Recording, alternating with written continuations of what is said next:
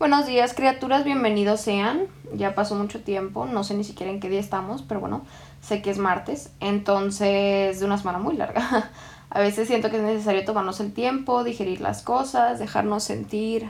Sobre todo ahorita en estos tiempos de encierro, como que sí se pone a veces muy pesado el no saber ni en qué día es, pero bueno, en fin, aquí andamos. Como se habrán dado cuenta, ya quitamos nuestra intro porque la verdad no me encantaba y me gustaría dejarlos con algo mucho más bonito que, que sí me haga como palpitar mi corazón. Entonces, en estas semanas vamos a tener la intro, les pido muchísima paciencia. Y quería decirles algo, como una distracción es el tema de hoy, porque entre tantas cosas que están pasando en el mundo, me gustaría platicar que algo a mí se me hace muy interesante, no, no sé, siento que, que el concepto está como intrigante, ¿no? Pero bueno, en los últimos años hemos escuchado, o bueno, yo por lo pronto escuché como Kylie Jenner se volvió la multimillonaria más joven del mundo y en Forbes la catalogaron como self-made y mucha gente fue que, güey, neta, o sea, es la persona menos self-made del planeta. Y, y en su momento fue un problema muy importante, ¿sabes? De que Kylie Jenner no es self-made, siempre fue multimillonaria. Ahorita ya en la gran escala de las cosas, pues a nadie le importa, ¿no? Ella está en su mansión multimillonaria brincando y grabando TikToks, pero bueno, esa es otra historia. Entonces la gente está, dice, dice, dice, dice, como que, oye, pero no se, no se merece el título esa niña, o sea, no fue multimillonaria sola, de que obviamente es hija de Bruce Jenner y de Chris Jenner, y es como que la familia en sí vale más que cualquier cantidad de dinero que nadie va a llevar en su vida. Entonces, pues se lo merezca o no, ya ni siquiera hay discusión porque logró hacerse multimillonaria a los 21, eso está más que claro y bendita la tormentita que va a vivir la mejor vida que nadie podría soñar. Bueno, entre todas esas cosas que a mí en lo personal me matan de la curiosidad, el concepto de self-made es uno de los que más como que me intriga. Porque querramos o no, muchas de las personas que catalogaron como self-made tuvieron, o sea, pues sus papás no fue como que le dijeron, ándale, mijita, ahí vas, ¿sabes? Era como que, ah, ahí te va un millón y medio de dólares, ahí págamelo cuando traigas chance y sale tu negocio y obviamente sus contactos y todo, pero pues obviamente estas personas alcanzaron un éxito, pues cabrón, que nadie, perdón, digo muchas groserías, pero intento regularme bastante. Hoy no es el caso, tengo ganas de platicar. Pero bueno, esas personas alcanzaron éxitos que neta nunca jamás se pudieron haber imaginado y por eso pues estamos aquí sentados en mi cuarto platicando sobre ellos. Pero, y este es un gran pero, ¿qué significa el término self-made y quién realmente lo ha sido? Forbes, LOL, define el término self-made como una persona que ha desarrollado una compañía o establecido una fortuna, fortuna por sí mismo, en lugar de haber heredado de este en parte o totalidad. Entonces, si lo pones así, pues obviamente la Kylie es self-made. Ella no empezó con un 5 porque no salía de su herencia, salía de sus ahorros. Pero la neta, no sé ustedes, yo a los 19 no tenía ahorrados más de mm, mil pesos. Y esta, pero por mensaje, no se preocupen. Pero, pero esta chiquilla a los 19 ya tenía más de, no sé, 2 o 3 millones ahorrados justo para una empresa, ¿saben? O sea, pues obviamente no, no lo sacó vendiendo limonada los fines de semana. Pero bueno, independientemente de eso. Básicamente el ejemplo más claro y el que todos conocemos, el que todo mundo le va a sonar, va a ser Oprah Winfrey, quien literalmente started from the bottom, now she's here. Fue hija de madre soltera, o sea, tiene toda su vida, se ha dedicado a contar su tragedia y cómo ella literalmente se sacó de la tierra, que go her, go you girl, proud of you. Pero bueno, vivió pobreza extrema, abuso y todo tipo de baches y pues llegó al punto de que se convirtió en la primera mujer de color en conducir un programa de televisión a los 19, ¿no? Y obviamente pasaron 20 mil cosas y hoy es Oprah a secas, es el único nombre que yo creo que en cualquier lado la conocen, lo que sea, bueno, y Beyoncé la verdad. Pero lo que sea que digas, Oprah, my queen. Pero es impresionante la cantidad de trabajo que esta mujer ha logrado hacer y ha salido literalmente de la nada a ser una de las mujeres más influyentes, más importantes que hemos visto. Y obviamente pues no es algo como súper fácil, pero claro que, que las historias de todos los self-made no son igualitas, pero se supone que para ser self-made tuviste que haber empezado desde chance la, no la pobreza extrema, pero sí que te haya costado, ¿no? Se supone que que te sacaste tú adelante, que saliste, que hiciste, innovaste, whatever. Pero algo que a a veces me pone a pensar, y que igual y no debería pensarlo tanto porque luego me maltripeo, son las cosas que podrían haber pasado por la cabeza de todas estas personas. O sea, si alguna vez imaginaron llegar a ser lo que son, cómo se veían en sus días malos. O sea, imagínense a Oprah en su cuarto de que, güey, ya no quiero hacer esto, ¿qué hago? ¿Saben? O sea, o cómo se sentían los días buenos, porque pues ha de ser como un rush muy impresionante de la nada que no te salga nada y en eso, pup, pup, pup, todo perfecto, ¿no? A veces siento que, o bueno, yo, nos comparamos con aquellas personas que vemos en la cima y, y no te pones a pensar cómo estuvo su camino, todas las veces que fue, que qué hueva ya no quiero hacer esto, o, o, o igual y algún día estuvieron como estamos nosotros, ya sabes, pero como que no nos podemos a pensar tanto en eso porque los vemos ahí todos perfectos en su mansión en Calabaza, siendo lo más felices del mundo. Pero hay veces que igual estamos parados en un camino parecido, no sé, como que me torturo mucho con esas cosas y pensando en qué más podría hacer, pero bueno, sin más dudas existenciales, quiero contarles sobre la primera persona en la historia de Estados Unidos, por lo menos, que se conoce como self-made. Se llama eh, Sarah Breedlove y fue la primera persona en la historia que por su propio éxito se convirtió en millonaria en Estados Unidos, alias la primera persona self-made. Fue una mujer afroamericana y lo hizo cuando desarrolló su famosa línea de productos de belleza y cuidado del pelo de mujeres afroamericanas porque tienen un distinto estilo de pelo, se necesitan cuidados diferentes.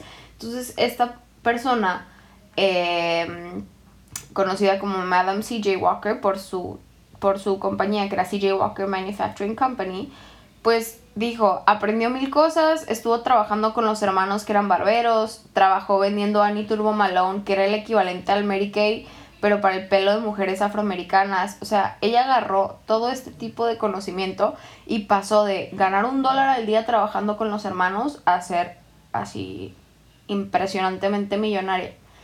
Pero, ¿por qué fue? O sea, ella tenía una hija que tuvo cuando estaba muy chiquilla y la veía y decía como, oye, pues yo quiero que mi hija tenga una vida mejor, ¿sabes? De que, pues, ¿qué voy a hacer? Entonces, estuvo absorbiendo por años todo esto de las técnicas del cuidado, de qué productos eran buenos, qué podía hacer esto, bla, bla, bla. Combinó su experiencia. Esta señora se va a vivir a Denver y comienza su propia línea. Después de haber, a ver, se casó con un señor que se llama Charles J. Walker. Entonces le puso CJ Walker por el marido porque el muchacho algo le hizo, ¿no? Algún tipo de algo.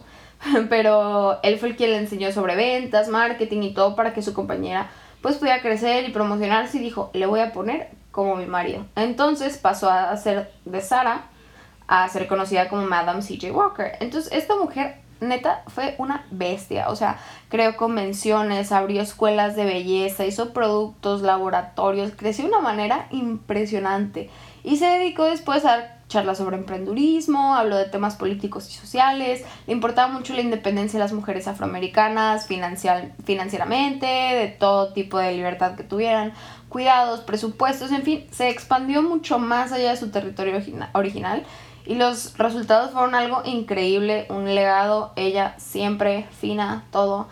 Y tuvo clientas, tuvo seguidoras, tuvo de todo. Fue una mujer que se dedicó a defender los derechos humanos, todo fue perfecto, marchó en contra de los linchamientos que hubieron, em, que veían las personas de color, ya ven cómo son los gringos, ¿no? Entonces ella estuvo en todo ese movimiento de paz y amor y, y de defensora y, y, fue una persona increíble, la verdad, acabó siendo una persona que usó todo su conocimiento, su poder y su dinero en hacer algo mejor y dejar el mundo un poco mejor de cómo llegó cuando estaba, como estaba cuando llegó, perdón. Y bueno, a pesar de que acumuló así una cantidad impresionante de dinero antes de morir, ella decía que no era millonaria, o sea, que ella no había llegado al estatus de millonaria, pero que muy segura de sí misma, que sus hijas lo iban a hacer, y en efecto, sí lo fueron, pero ella antes de morir sí se consideraba millonaria o sea, no ella como tal, pero su fortuna ya había acumulado más de un millón, ¿saben? Si les interesa saber un poquito más sobre esta mujer tan impresionante, hay una miniserie en Netflix sobre su vida y justo se llama Self-Made y está chida, véanla, pásenla bien, aprendan un poquito más sobre esas cosas. Pero bueno, teniendo un poco más claro el concepto, nos damos cuenta que a pesar de que las imágenes que nos vendió Forbes en años pasados de Kylie Jenner, en su Rolls Royce a los 14 años siendo millonaria y después a los 21 como, uh, don't know where this came from. Las personas que verdaderamente se hicieron solas no contaron con préstamos millonarios de sus papás ni con la cartera de clientes de sus papás para llegar a donde están. Se diferencian por su súper arduo trabajo, crearon algo igual y donde ya había algo, pero lo innovaron de cierta manera. Y bueno, básicamente se abrieron un espacio en donde se les dijo que no cabían. Y como es de esperarse, pues su camino al éxito no fue directo, no fue perfecto, pero pues entre fracasos y rechazos encontraron la manera de salir adelante. Y aunque de verdad, o sea, siento que hay veces que dices como, eh, ¿para qué estoy haciendo tanto? Pues al final el éxito viene de manera diferente a cada quien en su vida. Y, y eventualmente si haces las cosas bien, si haces las cosas como se deben, si eres una persona que está entregada, dedicada al, a, pues a tu causa y a tu motivo y a todo, te van a salir las cosas. O sea, sea en 10 años, sea en un año, si haces las cosas bien, con cariño, con amor, con la dedicación que merecen las cosas, te lo juro, vas a salir ganando de la manera que ni siquiera te esperabas. Pero bueno, todas estas personas, de las que no conocemos pero conoceremos, han sido self-made, como Madame CJ, Sarah Blakely, que fue la fundadora de Spanx, Gaila Liberty, que fue el de Cirque du Soleil, Oprah, Jack Ma, Elizabeth Holmes, que que creó Theranos, que está muy padre, es como... Ay, es que tiene... es como... No sé cómo explicarlo, pero tenía que ver como con, con los estudios de sangre, así está muy chido. Lo fundó en 2003 y tenía creo que 19 años cuando se hizo multimillonario.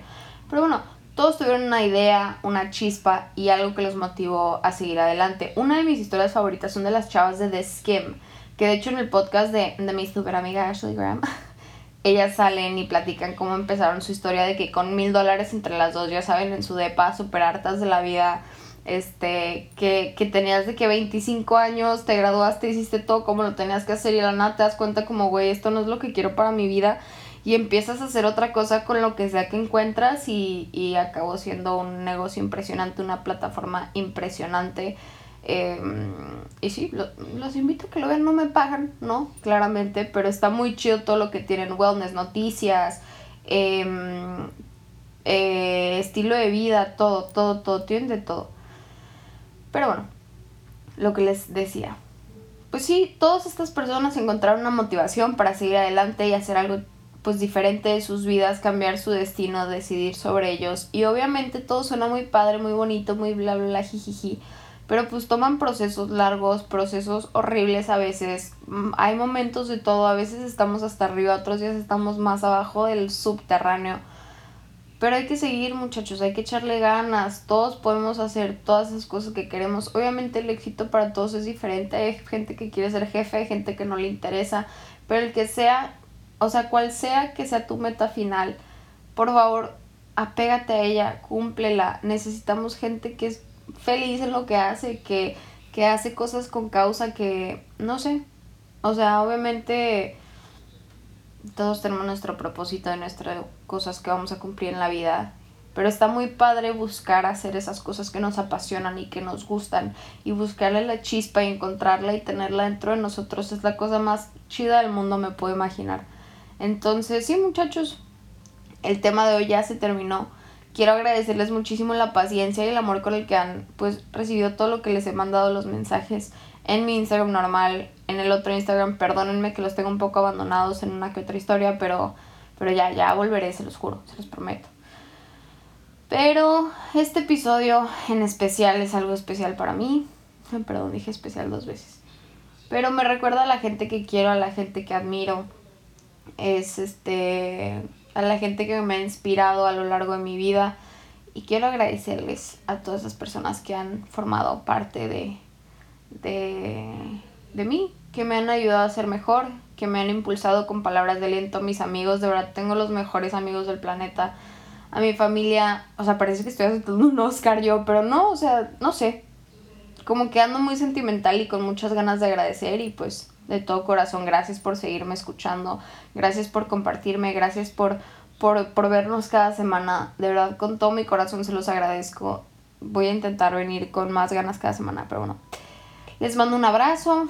Nos vemos en Instagram. Si se sienten solos, si se sienten aburridos, ahí estoy. Échenme un grito. Yo con mucho gusto convivo con ustedes, platico, los escucho, lo que sea. Pero bueno, mi nombre es André. Nos vemos el martes que viene con otra historia más. Un beso.